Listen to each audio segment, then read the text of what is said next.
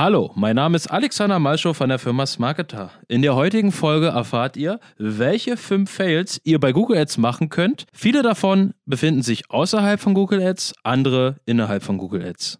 Und jetzt viel Spaß beim Podcast. OMT.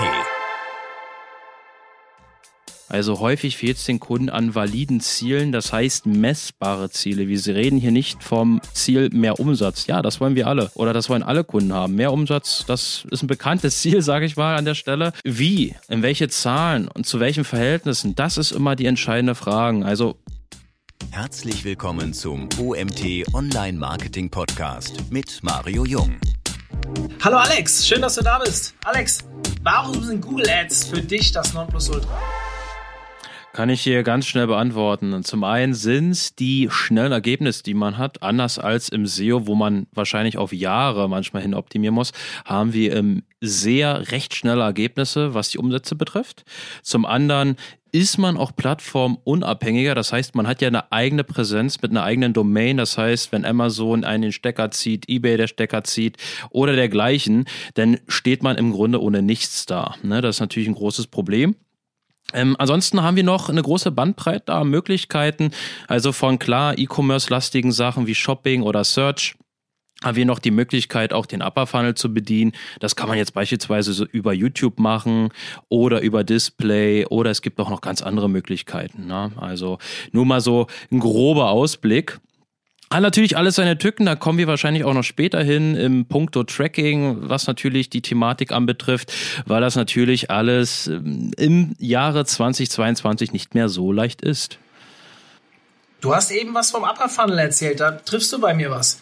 Im äh, Google Ads im Upper Funnel, du hast jetzt eben von YouTube gesprochen, vielleicht noch anderen Möglichkeiten, aber tatsächlich in so rein informativen Suchanfragen, Suchintentionen sieht man relativ wenig Google Ads. Kannst du dir das erklären? Ja, das kann ich mir auch sehr gut erklären. Ähm, häufig sieht man solche Anzeigen dann eher im Bereich Broad, also wenn Keywörter sehr breit eingebucht sind. Die Leute oder ich sag mal so, die Online-Shops haben natürlich klare Ziele, haben meistens geringe Margen, müssen sehr kostenorientiert arbeiten und dadurch sind natürlich so weite Funnels meistens gar nicht mehr mit drin.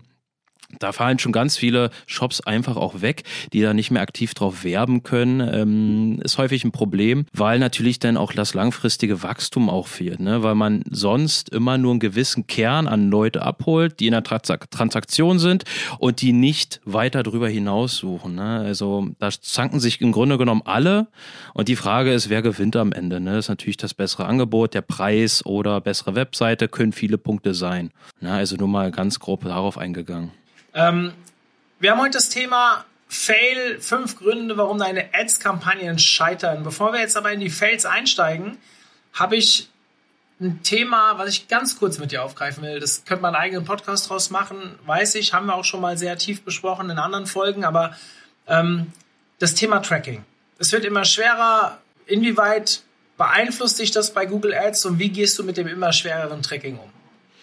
Ja, Tracking, sehr, sehr, sehr schwieriges Thema. Also wir haben zum einen Apple, was uns das Leben schwer macht. Wir haben Gesetzgeber, die uns das Leben schwer machen. Google hat 2023 beziehungsweise 2024 auch das Ende der Cookie-Daten äh, beschlossen im Browser, beziehungsweise bei Chrome. Also wir haben da große Themen, die auf uns zukommen, müssen dementsprechend nacharbeiten. Nach wie vor, ne, weil das immer gern gefragt wird, ja, welche Technologie soll ich denn nutzen? Was soll ich machen? Nach wie vor ist immer noch das Cookie-Tracking Stay of the Art leider, so alt es auch ist. Natürlich kommen auch andere Technologien dazu von Fingerprinted, also wo wir einfach die ähm, Google-ID bzw. Click-ID abgreifen oder auch Server-Side-Tracking, äh, was natürlich auch nicht ganz leicht zu implementieren ist, ähm, also Richtung First-Party-Cookies, äh, First-Party-Daten. Ähm, das sind so Möglichkeiten, die man hat. Im Grunde genommen muss man dort erstmal alles ausprobieren und man kann jetzt eigentlich nicht sagen, nimm das, nimm das, man muss es wirklich im Grunde testen für sich. Eine andere Thematik wäre natürlich auch noch der Opt-in, der dazu kommt. Ne? Also der Datenverlust wird nicht nur durch die, ähm, ich sag mal, durch das schwere Umsetzung der Cookie-Daten äh, begrenzt, natürlich auch durch die Ablehnung der Nutzer selbst, durch den Opt-in. Also wenn ein Nutzer dem nicht zustimmt, die Daten äh, zu tracken, da haben wir natürlich ein Problem, weil diese Umsatzdaten fehlen uns ja dann am Ende, die wir jetzt zum Kampagnenoptimieren ja benötigen. Das heißt, ich muss sie mir halt irgendwie über Umwege beziehungsweise über andere Technologien zurückholen. Auch da gibt's halt nur Ansätze, aber so eine wirklich 100% Lösung aktuell noch nicht. Muss man ganz klar sagen. Wir wollen heute mal über fünf Fails, fünf Gründe äh, sprechen, beziehungsweise wollen sie anbringen, warum deine Ads-Kampagnen scheitern. Du hast einen tollen Vortrag zu dem Thema gehalten in Bielefeld, das ist jetzt ein paar Tage her, ähm, beim E-Commerce Barbecue, wo wir auch waren, da haben wir uns auch kennengelernt und ähm, diese fünf Gründe würden wir heute gerne mal aufrollen. Was ist für dich Grund 1 oder Fail 1? Also der Fail Nummer eins ist ein Klassiker, der fängt auch weit, weit weg vom Google Ads Konto an. Das ist die falsche Positionierung. Es ist tatsächlich immer noch der Fall, nur ein Beispiel, Leute entwickeln Produkte, haben eine tolle Idee, ist ja alles super, machen sich aber keine Gedanken, gibt es dafür überhaupt ein Suchinteresse? Und da fängt meistens schon das Problem an. Wir bedienen ja einen Kanal, der hauptsächlich äh, den Pull bedient. Das heißt, es besteht eine Anfrage, die dann abgeholt wird und die lässt sich dann halt so leicht nicht abbilden. Da sind Push-Kanäle dem natürlich deutlich überlegen bei neuen Produkten. Ne? Nur als Beispiel Display, YouTube oder auch Social Media Ads kann man natürlich da auch verwenden. Aber die klassischen SEA-Themen lassen sich da nicht finden. Das ist ein Punkt, also die Nachfrage die nicht vorhanden ist, natürlich auch insgesamt, wie ich aufgestellt bin. Also häufig hat man keine klare Abgrenzung in Shops. Man bewirbt so ziemlich alles, aber auch nichts, hat davon fünf Artikel, da drei Artikel und am Ende weiß man ja gar nicht, für was man steht. Ähm, der Kunde ist ein bisschen ratlos und orientiert sich am Ende auch irgendwo nur am Preis oder wie sieht der Shop grob aus, ähm, hat aber keine wirkliche Identifikation. Die aktuell natürlich immer wichtiger wird. Die Player werden immer besser, die Anfragen, die beziehungsweise die Anforderungen von den Kunden oder den Nutzern werden härter. Ähm, es ist durchaus nicht mehr leicht, einfach nur, sage ich mal, einen Shopify-Shop aufzumachen. Geht recht schnell und da mit gut Glück Artikel zu verwenden und zu sagen, hey, kommt einkaufen. Häufig fehlen einfach den Kunden oder die Nutzer der Grund, warum. Das ist halt ein großes Thema nach wie vor. Die Positionierung ein ganz klares Thema. Ansonsten anderer Klassiker noch was mit reinzählt, dass auch gar nicht der Wettbewerb beobachtet wird. Ne? Also man geht einfach ziellos in den Markt rein und merkt dann halt gar nicht, dass andere Konkurrenten beziehungsweise andere Marktteilnehmer durchaus das Fünffache an Budgets ausgeben. Ne? Da kann man natürlich nicht erwarten, dass man dort mit der Reichweite gleichziehen kann. Dass man irgendwo im Nachteil budgettechnisch ganz klar und muss sich entsprechend eher enger positionieren und nicht so breit, ne, um Streuverluste da auch zu vermeiden. Ne? Also das ist so der Klassiker an der Stelle. Also der Fail hat eigentlich gar nichts mit der Schaltung direkt zu tun, sondern eigentlich schon in der Grundüberlegung, wie man an das ganze Thema rangeht. Ganz genau. Also viele Themen, die jetzt auch insgesamt besprochen werden, die haben im Grunde, sind das Strukturthemen, die natürlich aber bei der Umsetzung im SEA maßgeblich sind ich kann noch so gut Traffic schalten und ein, Keywords einbuchen, wenn das Produkt oder die Webseite nicht das bietet, was der Kunde erwartet oder was er sucht. Ne? Wenn er am Ende nicht das Produkt sieht, irgendwas mit dem Preis nicht stimmt, irgendwas mit dem Checkout nicht stimmt. Das sind alles so Themen, die dazukommen. Ne? Die werden eher zweitrangig behandelt, wenn sie überhaupt behandelt werden, das wir auch sehr häufig sehen. Und das ist nach wie vor immer ein Problem dann am Ende, weil die Agentur soll es dann am Ende richten äh, mit den richtigen Traffic, aber so funktioniert das Spiel häufig nicht. Das Thema haben wir in allen Pull-Kanälen nebenbei, also ist ja auch nicht nur SEA, ist ja auch bei SEO. Wenn die Seite nicht zur Suchintention passt, dann darf man sich nicht wundern, wenn man auf den richtigen Keywords nicht rankt oder auf denen, wo man ranken möchte, nicht rankt. Ähm, auch bei YouTube können wir das Thema angehen, ist ja auch eine Suchmaschine. Ähm, dementsprechend äh, von der Grundüberlegung her auf verschiedene Kanäle umlegbar, aber für, passt halt hier bei Google Ads auch perfekt mit rein. Fail 2? Ja, der Fail 2. Ähm, auch ein bekannter äh, Klassiker. Ich arbeite ja äh, bei Smarketer im Bereich Neukundenakquise sowie habe ich auch eigene Kunden und es ist tatsächlich immer noch ein großes Problem, klare Ziele zu, defini zu definieren. Also häufig fehlt es den Kunden an validen Zielen, das heißt messbare Ziele. Wir reden hier nicht vom Ziel mehr Umsatz. Ja, das wollen wir alle oder das wollen alle Kunden haben. Mehr Umsatz, das ist ein bekanntes Ziel, sage ich mal an der Stelle. Wie, in welche Zahlen und zu welchen Verhältnissen, das ist immer die entscheidende Frage. Also nur mal so grob, von 80 oder 80 Prozent der Anfragen, die so ungefähr reinkommen, da liegen keine validen Ziele vor. Und das sind jetzt keine Kunden, die 500 Euro bei Google Ads ausgeben. Das sind auch Leute, die 50.000 äh, Euro im Monat bei Google Ads ausgeben, also auch Schwergewichte dabei. Und da fragt man sich auch echt, wie soll das denn langfristig auch skalierbar sein, wenn ich nicht sagen kann, mit dem und dem Ergebnis bin ich im Ziel oder nicht. Also das ist wirklich ein sehr erstaunlicher Punkt und da braucht man vom Thema Tracking gar nicht erst zu reden, weil das ist ein, ein Themenkomplex, äh, der dann zusammenläuft, dass man, wenn man natürlich die Ziele nicht hat in Zahlen, natürlich auch das Tracking entsprechend nicht aufgebaut hat. Ne? Dann fragt man ja, okay, Sie haben jetzt die Umsatzdaten, ist das Brutto, ist das Netto, ist das mit Versandkosten, ohne Versandkosten und das kann man häufig gar nicht sagen. Das hat dann irgendein Bekannter eingebaut, also die wildesten Geschichte gehört, ein Freelancer, der aber auch keine Ahnung hat und das über Jahre so läuft. Ne? Also das echt noch nach wie vor ein großes Thema. Und das ist auch das, der erste Punkt, den ich immer im Erstgespräch auch kläre. Ne? Wie sind die Ziele mhm. definiert? Welches Tracking liegt vor, wenn Google Ads schon betrieben wird? Was für ein Ziel könnte das sein? Ja, klassisches Ziel ist der Ziel ROAS bzw. ROAS Ziel CPA bei Dienstleister, also dass wir halt uns die Kosten und die Umsätze nur anschauen und diese anscheinend äh, oder diese bemessen. Äh, bei Ziel CPA geht man dann halt typischerweise bei Lead-Gen rein, um zu sehen, okay, wie viel kostet mich deine Anfrage in Lead. Next Level ist natürlich Customer Lifetime Value. Da steigen schon die meisten Kunden aus, beziehungsweise da muss man doch wirklich sehr stark in die Beratung gehen. Ist nicht für jedermann umsetzbar, muss man auch dazu sagen, weil es natürlich auch irgendwo Cross-Sale ähm, natürlich mit einschließt, ne? also Wiederholrate oder Wieder Wiederkauf entsprechend, den man mit einbezieht. Bietet nicht jeder an. Manche haben halt einfach ein Produkt, die kaufen das und dann sind die auf immer weg sozusagen. Ähm, aber das ist natürlich das Next Game, weil natürlich der größere Anteil der Konkurrenz natürlich auch Customer Lifetime Value verwendet. Also im Modebereich ist das völlig normal, dass man mit solchen KPIs arbeitet und teilweise bis zu zu 100 Prozent, äh, ja, ich sag mal, Streuverlust hinnimmt beim Erstkauf und dann halt erst mit dem zweiten, dritten Kauf sozusagen Plus macht. Also völlig gängige Praxis, die aber viele Kunden aus Angst einfach nicht machen. Hm, beziehungsweise nicht wissen, ob sie es im zweiten oder dritten Ver ähm, äh, Kauf überhaupt reinholen, das Geld.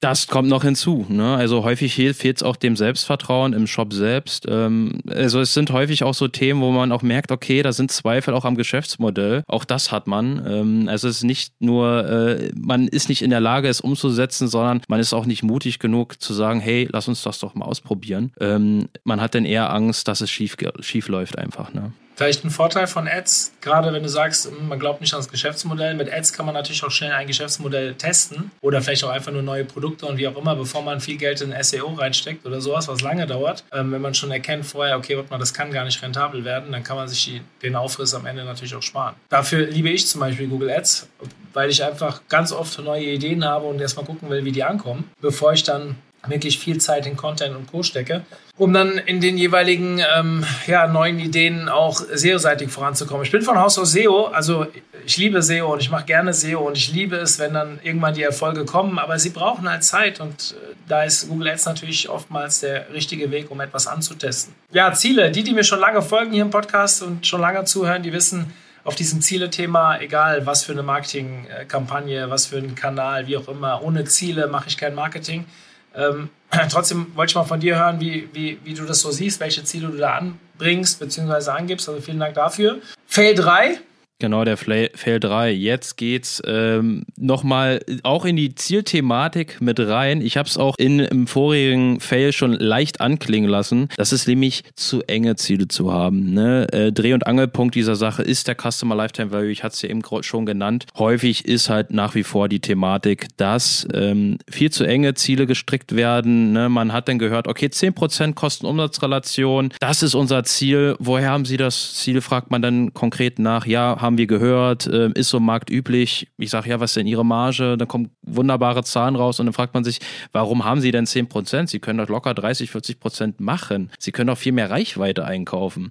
Ähm, also auch da gibt es halt häufig Probleme, dass die Leute dann viel zu eng, viel zu ängstlich rangehen und sagen, okay, lieber auf Nummer sicher, ähm, ein bisschen enger stricken und dann Stück für Stück hochskalieren. Das Problem ist bei so engen Zielen häufig die Skalierung eben. Man hat halt meistens bei 10% eben sehr wenig Möglichkeit. Man ist dann halt nur in drei, vier Kampagnentypen unterwegs. Das ist dann meistens bei E-Commerce, ist es Shopping, Search und dann hört die Reise auch auf. Für Upper Funnel ist da keine Luft mehr. Ähm, da kann man froh sein, dass man jeden Monat diese Ziele auch rentabel erreicht erreicht und ist häufig aber auch ein Spielball der Umstände. Ne? Wenn der Markt ein bisschen schwankt, dann ist man sofort äh, in, im Zugzwang hat sein Branding nicht im Griff, beziehungsweise baut es auch gar nicht damit auf äh, bei 10 Prozent. Oder jetzt Ukraine-Krise, ne? die Leute sind von der Kauflaune mit einmal ganz woanders und kaufen nicht ein. Und man wundert sich, okay, Suchvolumen geht runter, dann muss man da entsprechend nacharbeiten. CPCs gehen aber rauf und ja, dann ist man halt, wie gesagt, ein Spielball. Und ähm, das ist natürlich immer sehr volatiler Ansatz, äh, so ranzugehen. Ein Gesamtkonstrukt ist da natürlich erforderlich, was natürlich nicht nur, ich sag mal, rentabel die Rentabilitätsziele vereint, sondern auch das Branding betrifft. Spannend. Also ja, Ziele, keine Ziele setzen ist, Entschuldigung, scheiße. Aber zu enge Ziele ist halt auch nicht viel besser, weil man relativ schnell sich vielleicht gegen eine Kampagne entscheidet, die dann perspektivisch eigentlich hätte total rentabel werden können, aber ähm, aufgrund der ersten Daten halt äh, vielleicht irgendwelche Alarmsignale auslöst und auf die dann, wo dann der Stoppknopf gedrückt wird. Fail 4?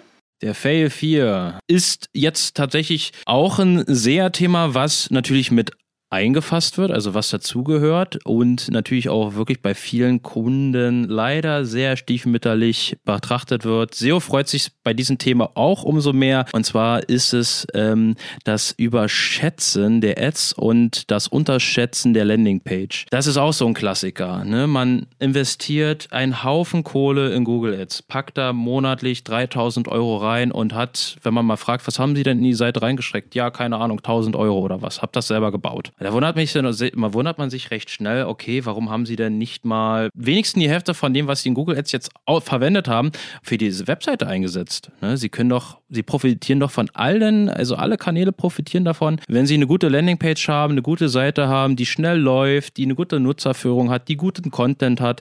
All das wird häufig gar nicht so wirklich umgesetzt, beziehungsweise man geht da halbfertig rein in den Markt und erhofft, dass eine Schlagkraft an Traffic das irgendwie rettet. Dass man sagt, okay, wir kaufen jetzt hier einfach Millionen Leute irgendwo ein und hoffen, dass die, die kleben bleiben, dann auch kaufen. Ja, so funktioniert das Spiel aktuell überhaupt nicht mehr. Die Klicks sind einfach teilweise zu teuer. Das ist von Branche natürlich auch unterschiedlich, aber die Bewegung zeigt, die CPCs gehen nur noch in eine Richtung und die gehen aktuell nach oben. Der, Pro, äh, der Wettbewerb ist auch viel besser geworden. Ähm, es werden keine Anfehler, Anfängerfehler mehr gemacht und dadurch ist natürlich auch eine gewisse Professionalität vom Start auf nötig. Ne? Ansonsten kann man da nicht langfristig gut mitspielen. Genau, also das ist tatsächlich so auch so ein klassischer Fail, dass man sagt, okay, ich mache alles im Traffic, aber in Seiten Crow oder Landingpage-Optimierung mache ich gar nichts, ne? weil das kann der Traffic dann am Ende auch nicht liefern. Ich habe mal, also dieses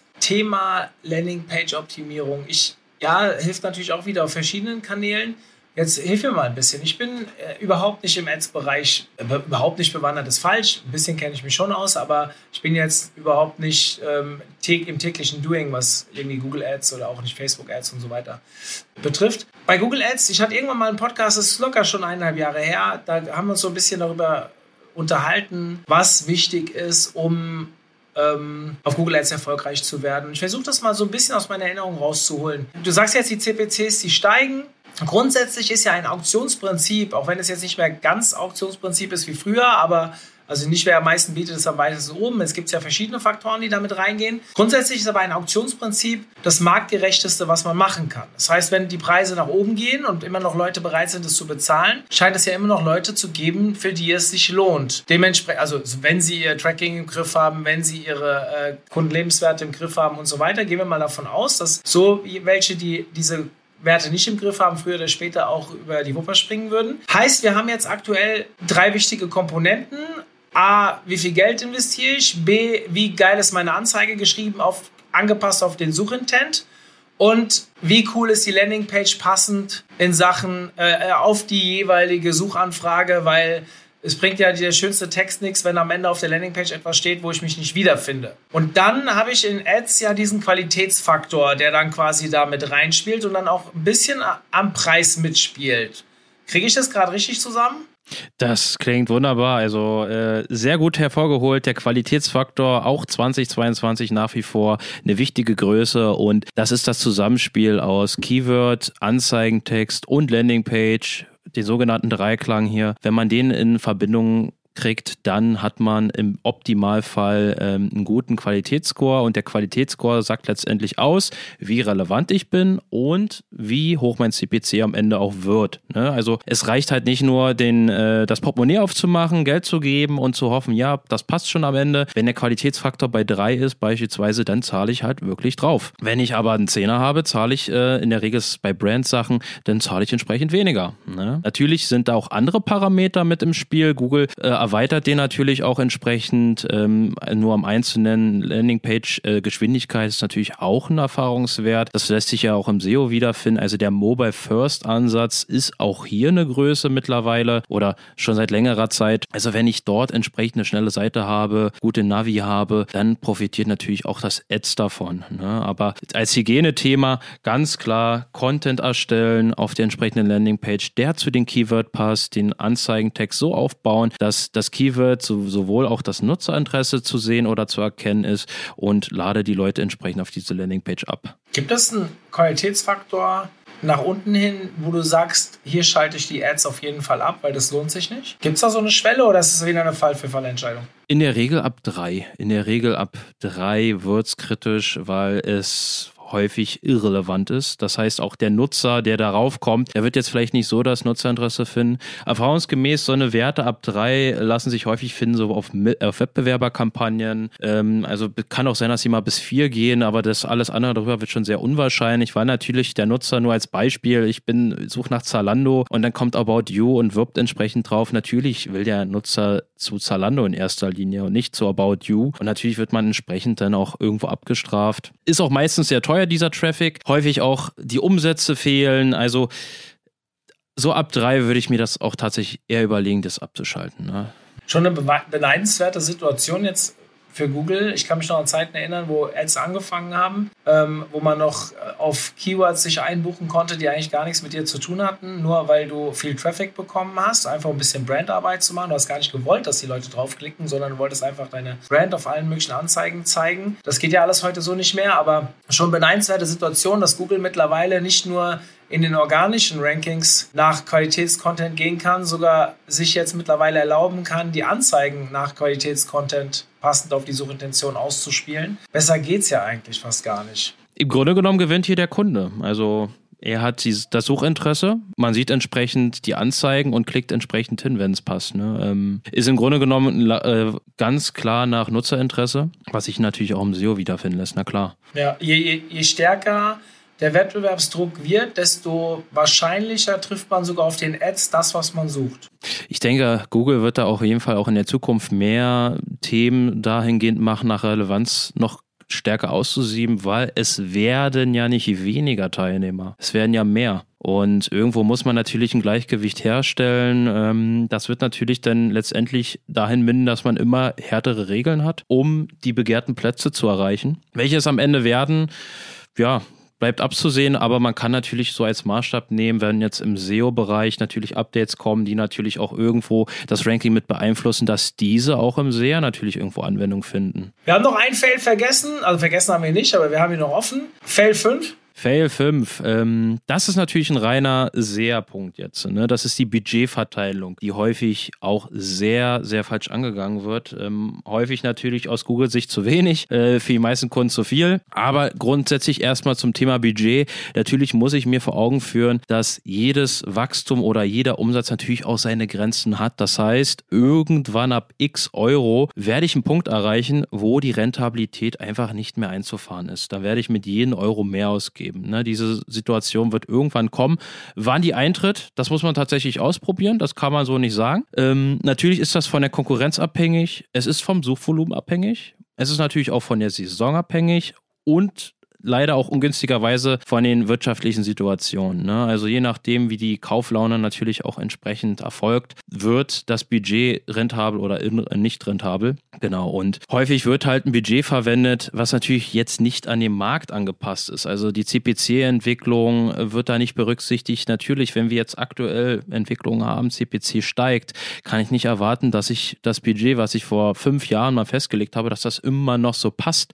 Vielleicht brauche ich 1000, 2000, was auch immer mehr, um dieselben Ergebnisse zu erzielen. Das ist durchaus möglich. Es kann auch durchaus sein, die Kollegen oder die Wettbewerber haben ihre Ziele angepasst, haben auf einmal ein Customer Lifetime Value, auf einmal haben die eine Reichweite, die sich unser natürlich komplett entzieht, die uns natürlich irgendwo einholen an der Stelle. Und wenn ich dann 10% Kur habe, die 100% ähm, aber auf 100% Kur gehen, dann brauche ich mich auch da nicht zu wundern, okay, warum geben die so viel Budget aus? Ähm, dann gibt es noch Saisoneffekte. Klar, wenn ich jetzt Gartenmüll verkaufe, muss ich mir im Klar sein, dass ich jetzt im späten ähm, ich sag mal, späten Winter, ähm, Anfang Frühjahr natürlich schon entsprechend aktiver werde, um den Kunden schon früh genug abzuholen.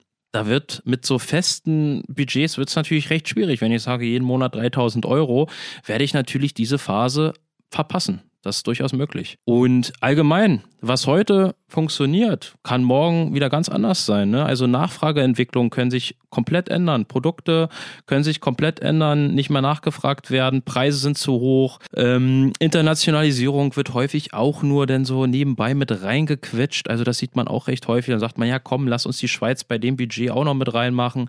Dabei kommt es eigentlich in dem Markt überhaupt nicht gerecht. Da muss man mindestens nochmal so 10 bis 20 Prozent von dem freimachen, um einfach das auch erstmal auszutesten.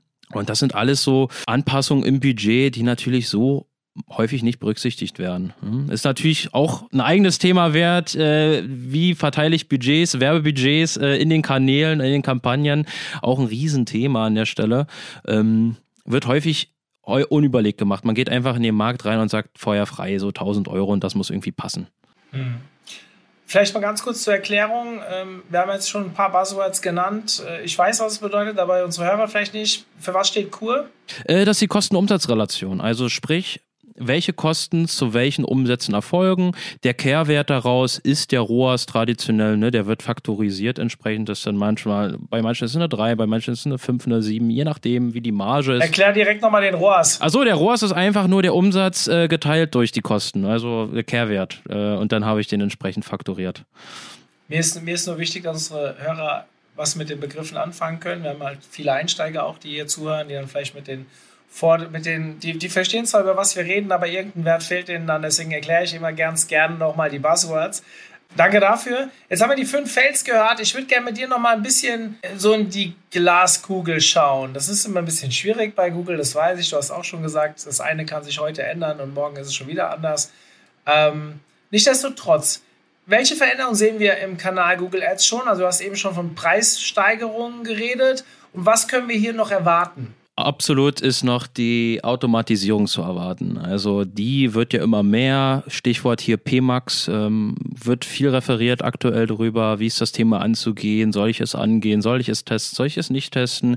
Grundsätzlich klar, man kann es testen, äh, spricht gar nichts dagegen. Wenn ich natürlich irgendwo auch die Punkte davor, die wir jetzt genannt haben, natürlich auch beachte, dass ich klare Ziele habe. Also es wird mehr dahingehend, dass man, ich sag mal, Kampagnenformate zusammen fügt, ähm, um einfach sozusagen das den Nutzer bzw. Anwender auch dahingehend zu ähm, erleichtern. Natürlich ist nicht jeder ein ähm, Google Ads Nerd oder dergleichen, sondern will vielleicht erstmal mit 100, 200 Euro antesten und nutzt dann entsprechend die PMAX-Kampagne. So ist es auch angedacht gewesen bei der PMAX-Kampagne, dass es eher für Nutzer oder für Shops ist, die jetzt nicht so viel Budget haben. Meine Vermutung äh, ist jetzt natürlich, äh, ich sag mal, meine Idee davon, warum wurde PMAX eingesetzt? Klar, wenn man sich so die Zahlen von Google bzw. Alphabet mal anschaut und sich mal die einzelnen Produkte anschaut, dann sieht man, dass Google, äh, YouTube da irgendwie gar nicht so gut aussieht von den Umsätzen her. Was macht PMAX? PMAX heißt, Search ist mit drin,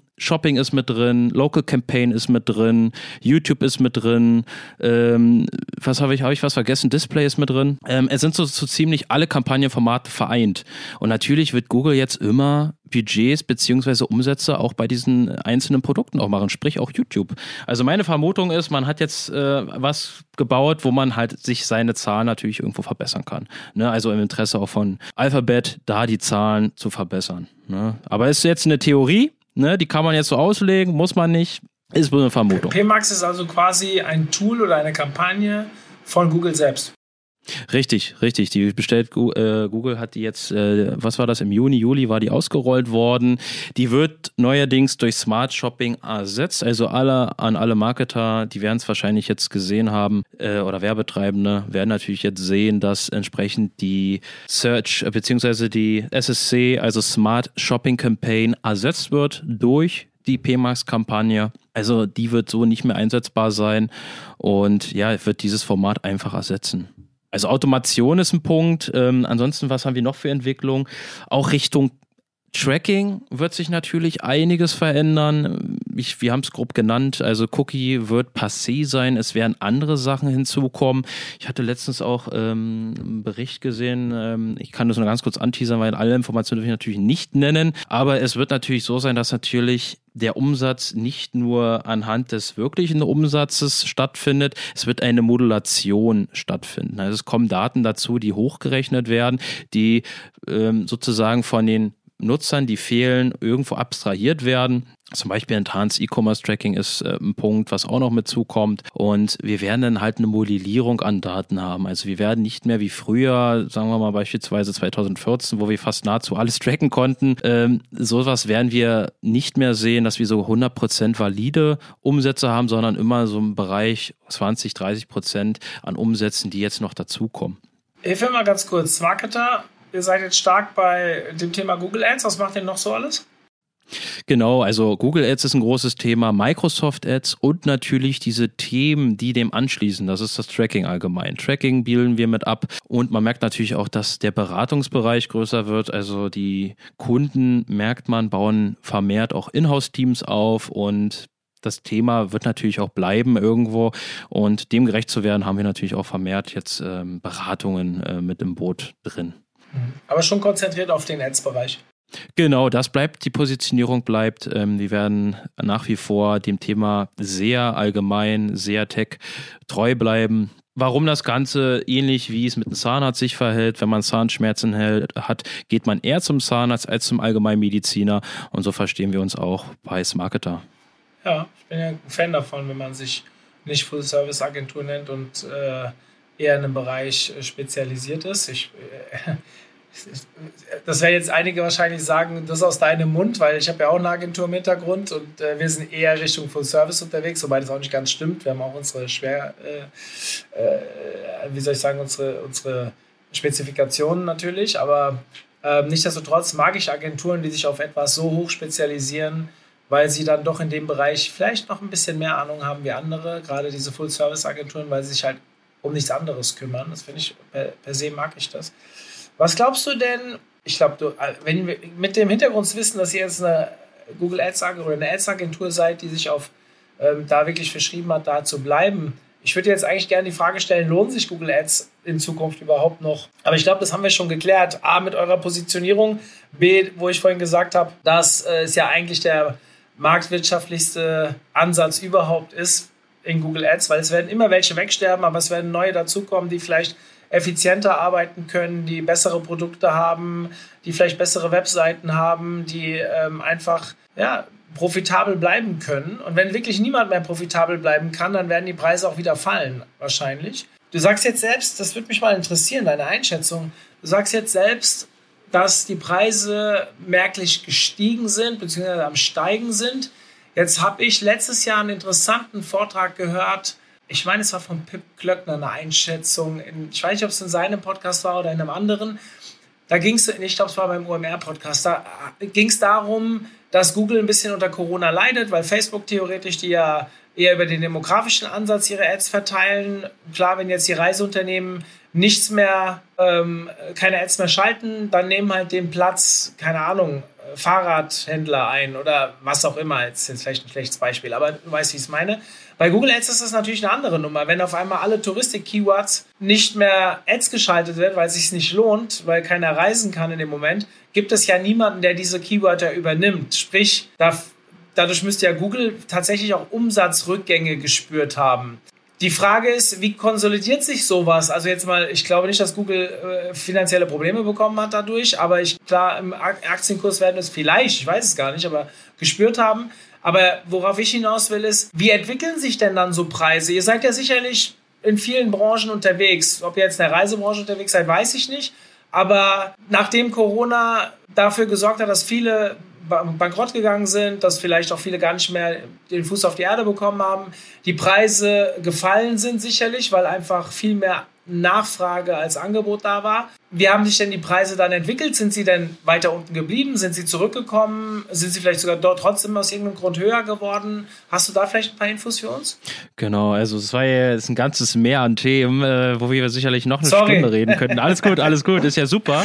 Äh, ich mag ja diese Themen. Ne? Das, das sind auch Themen, die klar, das sind Ads-Themen beziehungsweise SEA-Themen, aber natürlich tangieren die ganz, ganz viele andere Themen. Ne? Also nur zum einen wie hat sich der Markt entwickelt? Warum gibt es denn höhere Klickpreise überhaupt? Das hängt zum einen zusammen, das haben wir auch bei den Anfragen tatsächlich merklich gespürt. In Corona-Zeitraum hatten wir wirklich, wir hatten erst die Befürchtung, die Kunden hören total auf und pausieren und wir morgen können wir zumachen, so nach dem Motto. Und genau das Gegenteil ist der Fall. Genau das Gegenteil war der Fall. Wir hatten noch nie so viele Kunden. Wir haben mit anderen Kollegen gesprochen, auch aus anderen Branchen, also ähm, im SEO-Bereich und dergleichen. Und die konnten sich vor Kunden gefühlt nicht retten. Ähm, die mussten Kunden vertrösten, weitervermitteln. Also da ging es richtig, richtig nach vorne. Und klar, wenn viele Leute hinzukommen, dann wären natürlich auch irgendwo die Klickpreise höher, weil natürlich mehr Teilnehmer an der Aktion auch irgendwo mit integriert werden. Ähm, klar, einzelne Branchen, ne, Touristik äh, wurde ja genannt, die hat natürlich stark gelitten, das hat man gemerkt. Ne? Also die Umsätze waren ja nahezu nicht realisierbar. Das hat man schon sehr stark gemerkt. Alles, was so in Hobby, Freizeit war, ging aber stark nach oben. Mode war, ist so, ich sag mal, war eine Seitwärtsbewegung. Ähm, man hat gemerkt, so, es passt sich einfach nur im Markt irgendwo was an. Ne? Also andere Branchen wären stärker, andere schwächer. Im Conclusio hatten wir aber tatsächlich deutlich mehr Umsätze. Also agenturseitig konnten wir uns überhaupt nicht beschweren. Google konnte sich auch nicht beschweren. Ähm, die konnten auch gute Zahlen vermelden. Also es ging gut nach oben. Was man natürlich jetzt aber auch merkt ist, ne, wir haben jetzt Post-Corona-Zeiten. Also hoffen wir mal nicht, dass es schlimmer wird wieder im Herbst aber man merkt, die Nachfrage im E-Commerce ist drastisch gesunken. Äh, sprich, die Umsätze, die wir in Corona-Zeiten gefahren haben, die haben sich so nicht realis realisieren lassen. Also das, was letztes Jahr passiert ist, war 2022 für viele Kunden nicht mehr möglich. Die haben natürlich ein Year-over-Year Wachstum nicht mehr hinlegen können, sind natürlich dann irgendwo, ja, auch dem abgeholt. Also den, die wissen schon Bescheid, dass das natürlich so läuft, dass sie es nicht mehr erwarten können, weil die Leute natürlich wieder offline aktiv sind. Ne? Und die CPCs werden jetzt allgemein so bleiben, ist der Eindruck. Also leichte Tendenz Richtung Erhöhung. Ähm, je nachdem, also was wir jetzt noch zu Black Friday erwarten können, da kann es natürlich noch eine Steigerung geben, weil jetzt geht das nach Richtung Q4 los. Jetzt geht die heiße Phase für die allermeisten Shops los und wer in Q4 dabei sein will, muss jetzt Gas geben. Ne? Die Kunden suchen jetzt nach Produkten und nach Weihnachtsgeschenken, so unglaublich das auch klingen mag. Große Anschaffungen, die werden über längere Zeit geplant und nicht übermorgen oder kurz vor Weihnachten, sondern man hat die schon länger auf dem Schirm. Sehr spannend, sehr spannend. Könnte ich wirklich lange mit dir drüber reden. Wir sind aber für heute ans Ende, am Ende angekommen. Lieber Alex, vielen lieben Dank für die Ausführungen zum Thema Google Ads, für die Fails. Ich hoffe, der eine oder andere der Hörer konnte etwas mitnehmen, beziehungsweise vielleicht eine Idee, äh, hat eine Idee bekommen, was man bei sich selbst hinterfragen kann. Und damit haben wir dann ja schon viel erreicht. Alex, vielen lieben Dank. Euch viel Erfolg weiterhin und äh, ja, so viele Kunden wie noch nie hört sich natürlich gut an. Ähm, so geht's, so geht's einigen. Ich hoffe, es geht so weiter bei euch und äh, ja, vielleicht sehen wir uns ja demnächst mal wieder auf der einen oder anderen Veranstaltung. Ja, vielen Dank, Mario. Gerne. Danke dir. Bis dann. Macht's gut. Wir sind raus. Ciao. Zum Abschluss der heutigen Folge mit Alex will ich euch nochmal auf unsere Konferenz hinweisen. Am 7. Oktober ist es endlich soweit. Es dauert also nicht mehr lange. Und ja, Mitte September läuft unser Normalpreis aus. Das heißt, wenn ihr nochmal die 100 Euro sparen wollt auf unseren Late Bird Tarif, dann müsst ihr jetzt bis zum 15.09. euer Ticket kaufen. Wir haben schon relativ viele Tickets los. Es wird ein richtig rundes, cooles Event. Wir freuen uns massiv darauf. Aber ja, noch sind Tickets da. Also kommt Seid dabei, spart euch die 100 Euro, bevor wir in den Late Bird Tarif gehen und wir sehen uns hoffentlich am 7. Oktober in Mainz. Bis dahin, euer Mario.